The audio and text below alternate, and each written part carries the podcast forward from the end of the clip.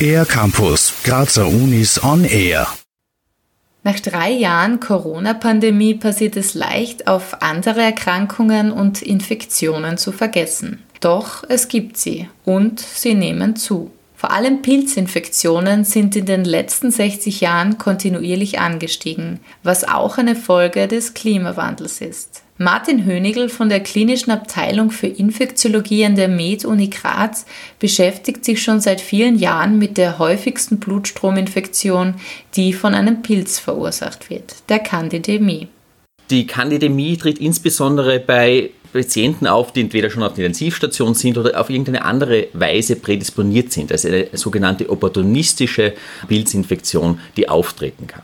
In anderen Gebieten, wie zum Beispiel hämatologischen, onkologischen Patienten, kommt es durchaus auch vor. Auch nach chirurgischen Eingriffen zum Beispiel kann es vorkommen. Im ambulanten Setting, also wenn Sie jetzt zu Hause sind, ist es außergewöhnlich selten.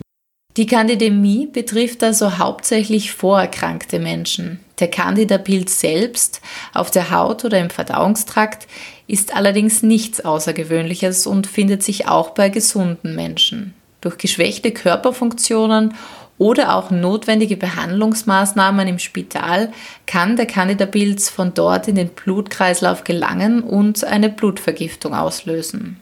Diese ist mit einer hohen Sterberate verbunden, so Martin Hönigl. Also mit dieser Blutvergiftung, wie gesagt, durch Pilze, wissen wir, dass die Mortalität so um die 40 Prozent, wahrscheinlich sogar etwas drüber liegt. Also nahezu einer von zwei Patienten mit so einer Blutstrominfektion überlebt diese Infektion nicht. Nicht selten überleben Patienten und Patientinnen zunächst ihre Grunderkrankung, sterben dann aber an der Pilzinfektion, die damit einhergehen kann. Um dem entgegenzuwirken, haben Martin Hönigl und sein Forschungsteam im Rahmen einer Studie in 20 europäischen Ländern untersucht, wie sich die Befolgung aktueller klinischer Behandlungsrichtlinien auf die Mortalität der Patienten und Patientinnen auswirkt. Ihre wichtigste Erkenntnis? Die Mortalität ist nach wie vor hoch. Ja, wir brauchen neue Therapien, wir brauchen bessere Therapien, um die Mortalität zu erniedrigen. Aber inzwischen, was wir machen können, um die Mortalität möglichst niedrig zu halten in unserem Setting, ist praktisch die Leitlinien zu befolgen.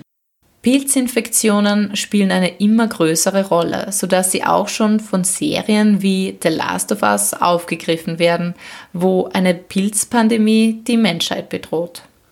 Da ist viel Fiktion, aber es ist definitiv so, dass Pilzinfektionen über die letzten Jahrzehnte zunehmen. Und insbesondere auch durch den Klimawandel, weil wir neue Pathogene haben, die plötzlich durch den Klimawandel sich an unsere Körpertemperatur gewöhnen und dadurch zu Pathogenen für uns Menschen werden. Und auf der anderen Seite auch Pilzinfektionen haben, die durch den Klimawandel sich ausbreiten und dadurch zum Beispiel eine afrikanische Histoplasmose jetzt auch in Europa vorkommt inzwischen schon. Mehr Informationen zum Thema Candidemie und die Publikation zur Studie gibt es online unter medunigraz.at. Für den R-Campus der Grazer Universitäten Maries Camilla Kohlmeier. Mehr über die Grazer Universitäten auf ercampus-graz.at